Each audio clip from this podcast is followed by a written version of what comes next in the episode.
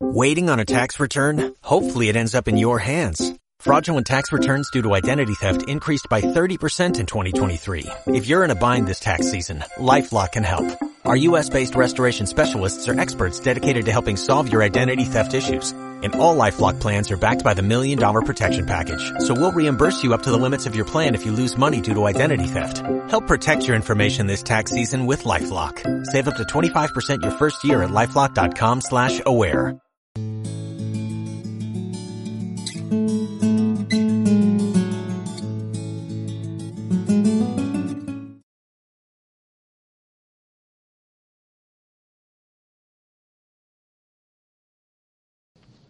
En quinto lugar, y a esto me voy a referir muy brevemente, las constituciones actuales se caracterizan por su rigidez. Antes señalábamos que para asegurar la supremacía de la Constitución tiene que haber alguna forma de depurar el ordenamiento de las leyes que puedan ser contrarias a la Constitución. Pues bien, otro mecanismo para asegurar la defensa de la Constitución, para asegurar la supremacía de las constituciones consiste en que en impedir que la Constitución pueda ser reformada o que solo pueda serlo con un procedimiento muy complejo. En eh, España, como todos ustedes saben, existe un procedimiento muy complejo para la reforma constitucional. Eh, hay también un procedimiento más sencillo que diseña el artículo 167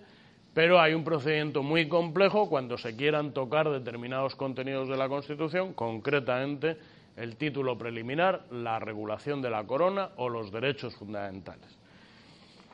De algún modo,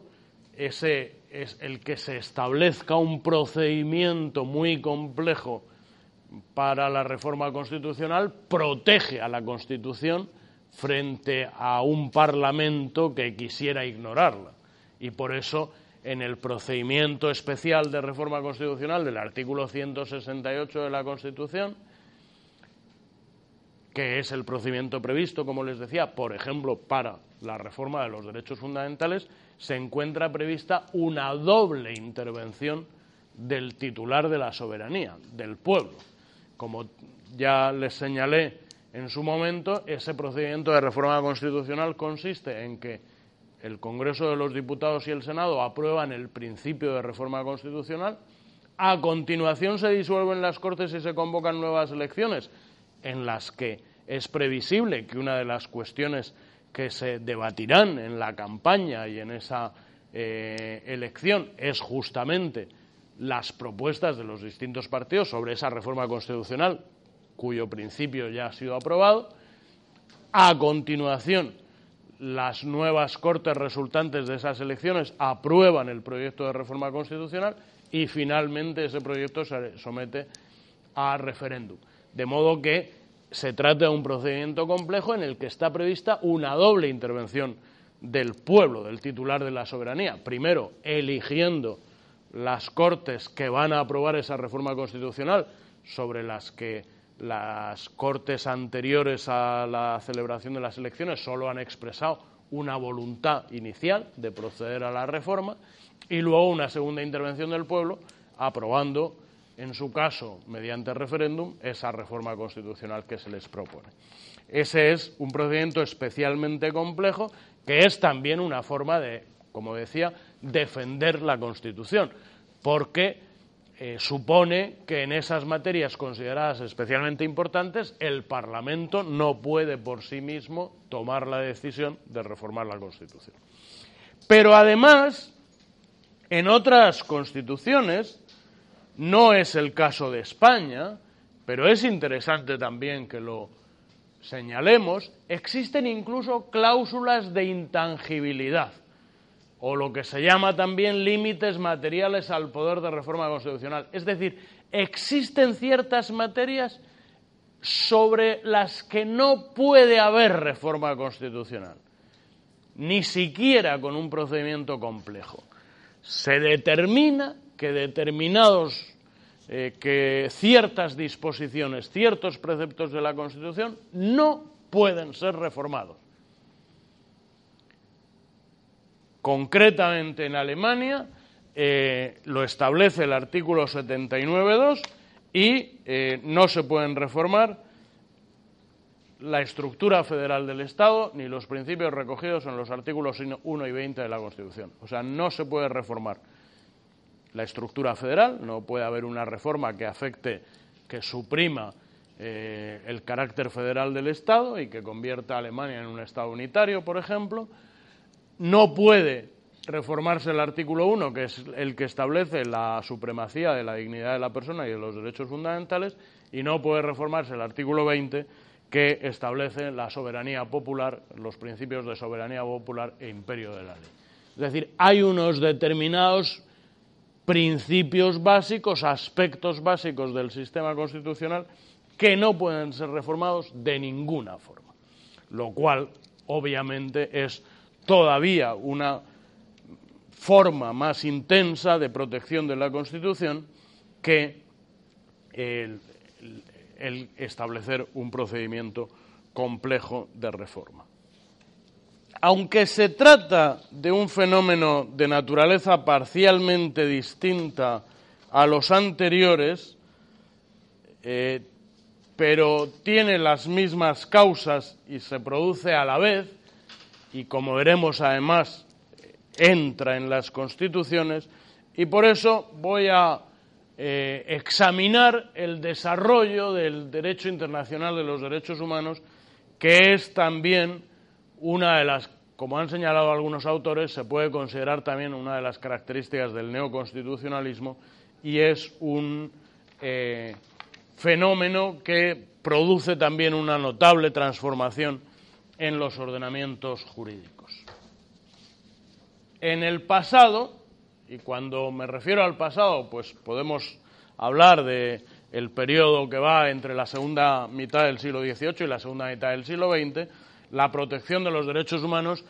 estaba confiada únicamente a los estados. Como todos ustedes saben, los derechos humanos comienzan a incorporarse a los ordenamientos jurídicos, a los ordenamientos constitucionales, sobre todo a partir de las revoluciones francesa y americana de finales del siglo XVIII. Sin embargo, como les decía, durante una larga etapa histórica que dura cerca de dos siglos y que se extiende hasta después de la Segunda Guerra Mundial, la eh, protección de los derechos humanos es exclusivamente una problemática de la política interna y no de la política internacional. En esa primera etapa los derechos humanos aparecen reconocidos por las constituciones, pero el derecho internacional, la sociedad internacional, no se preocupa por la protección de los derechos humanos. Y ello es coherente con el hecho de que hasta esta época, hasta después de la Segunda Guerra Mundial, las relaciones eh, internacionales eran concebidas principalmente como relaciones entre los estados, no aparecían, no eran actores en las relaciones internacionales los individuos, ni tampoco lo eran las organizaciones no gubernamentales, y en consecuencia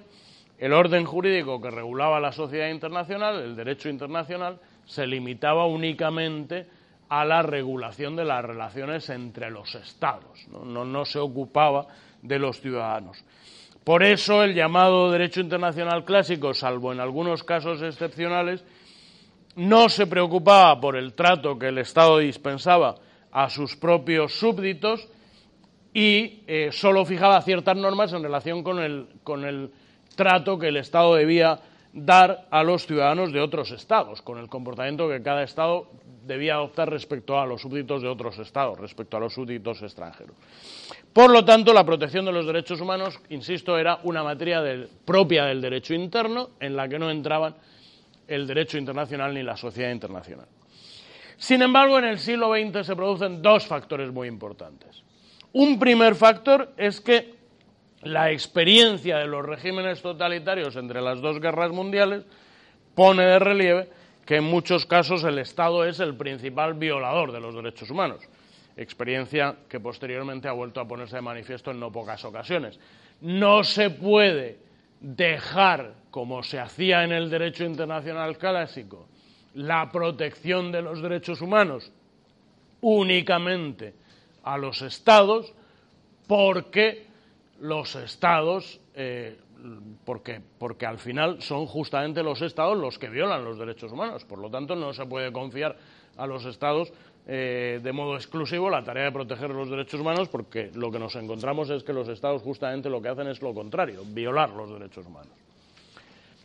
Además, la experiencia de la Segunda Guerra Mundial puso de relieve la existencia de una estrecha relación entre el respeto a los derechos humanos dentro de los estados y el mantenimiento de la paz en la comunidad internacional. La experiencia de la Segunda Guerra Mundial pone de relieve que los estados que violan los derechos humanos, el caso más claro es la Alemania nazi,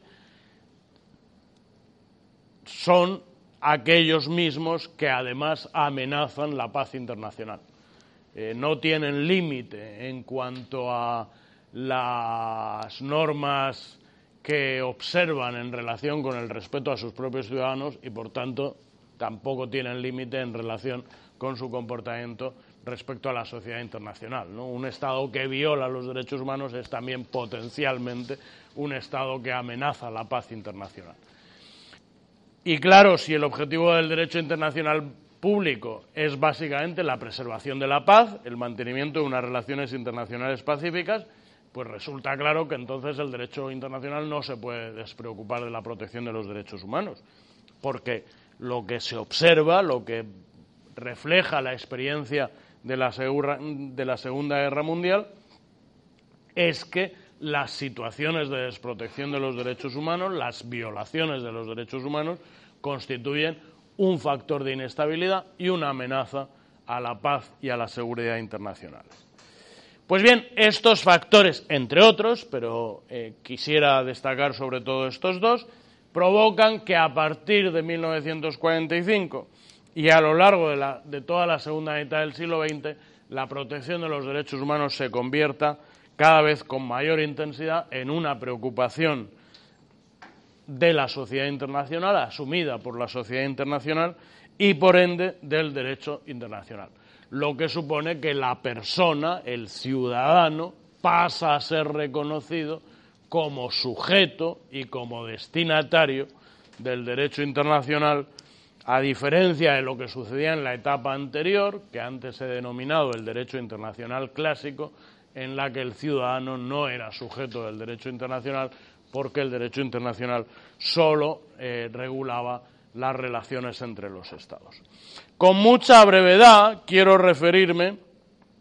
a, a partir de 1945, la protección de los derechos humanos se convierte, como les decía, cada vez con mayor intensidad en una preocupación de la sociedad internacional y del derecho internacional.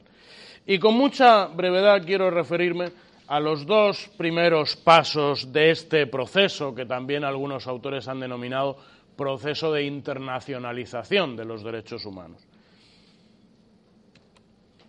En primer lugar, la creación de la Organización de las Naciones Unidas, que es fundada el 26 de junio de 1945 en San Francisco por un total de 51 países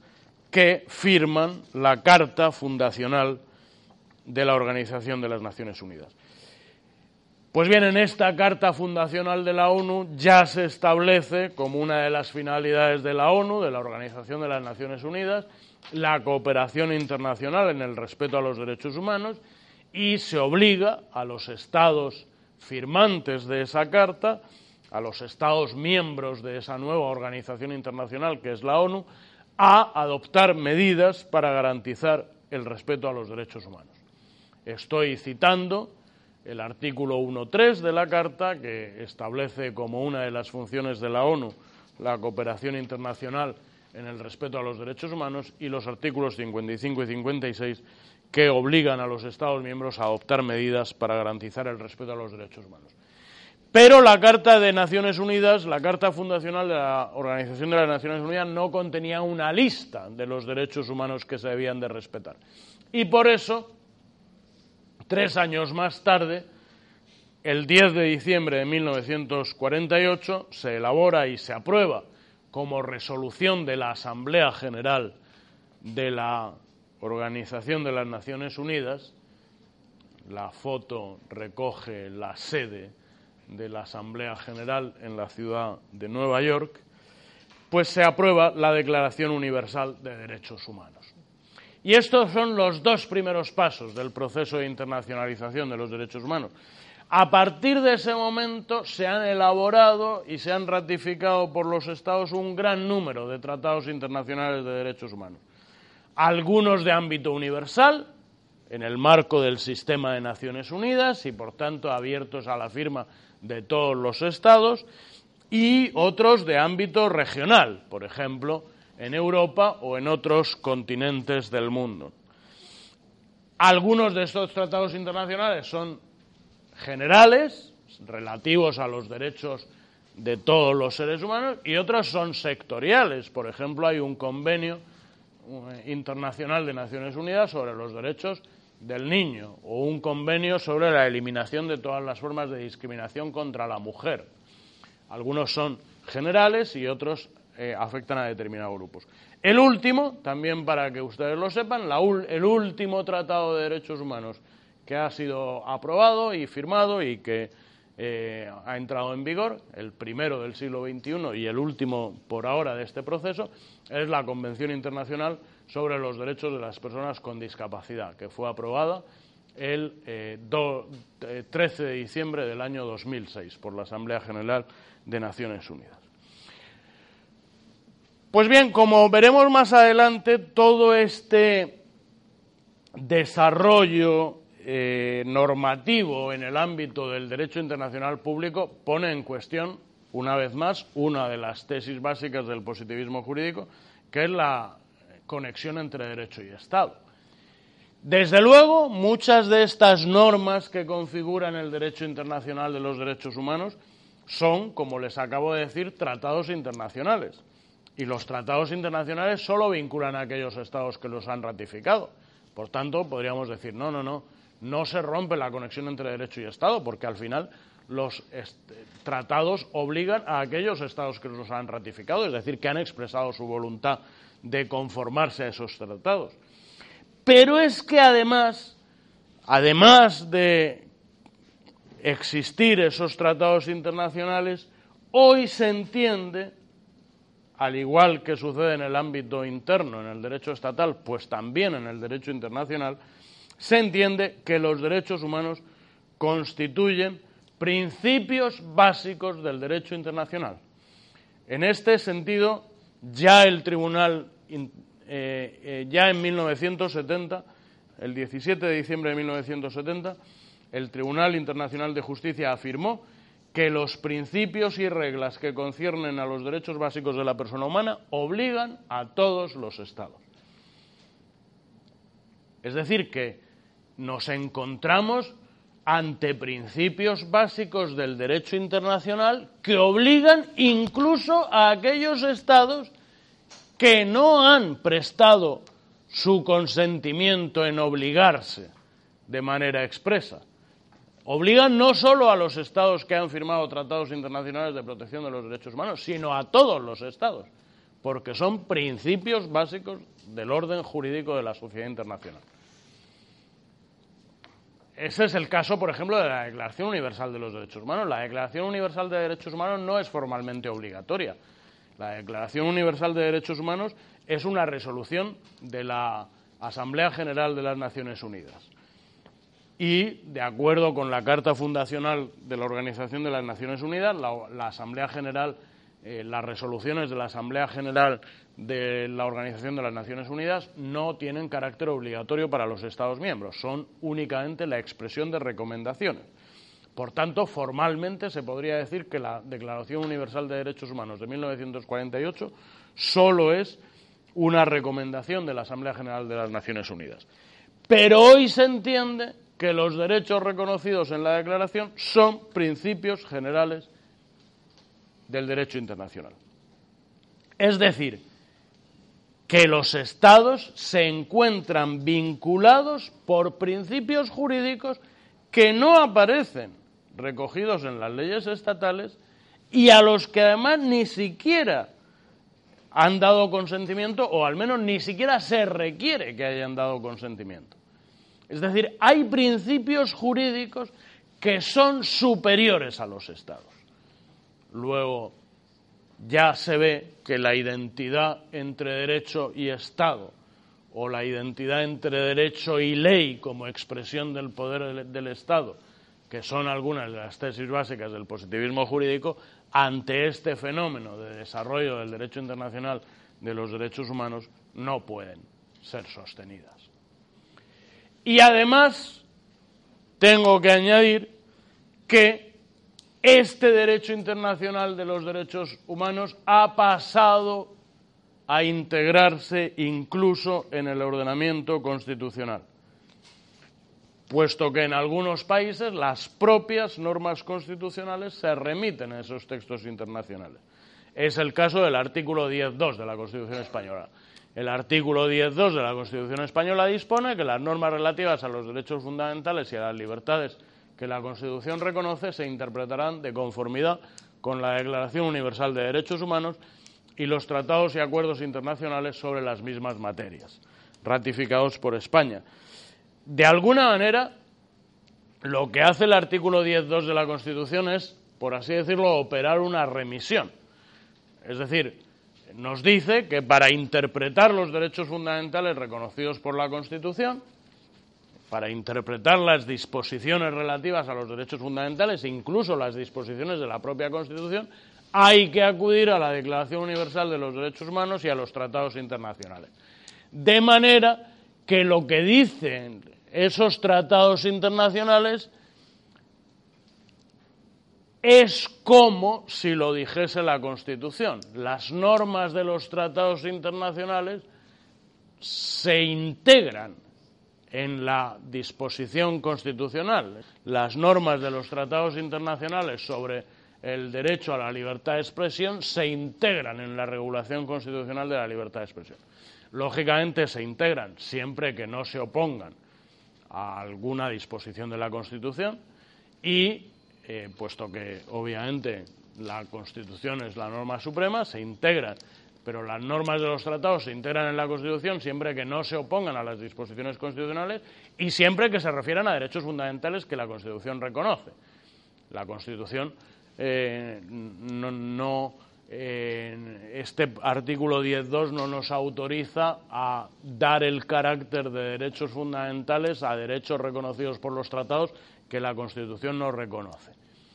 Pero cuando se refieran a derechos fundamentales que la Constitución reconoce y no se opongan a la regulación constitucional, las normas de los tratados internacionales son recibidas en España como eh, con el mismo eh,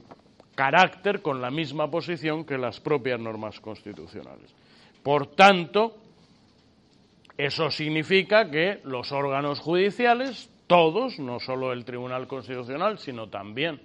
eh, los órganos judiciales ordinarios, para definir el contenido de los derechos fundamentales reconocidos por la Constitución, en muchas ocasiones tienen que acudir a esas normas internacionales, porque son un criterio de interpretación. Por desgracia,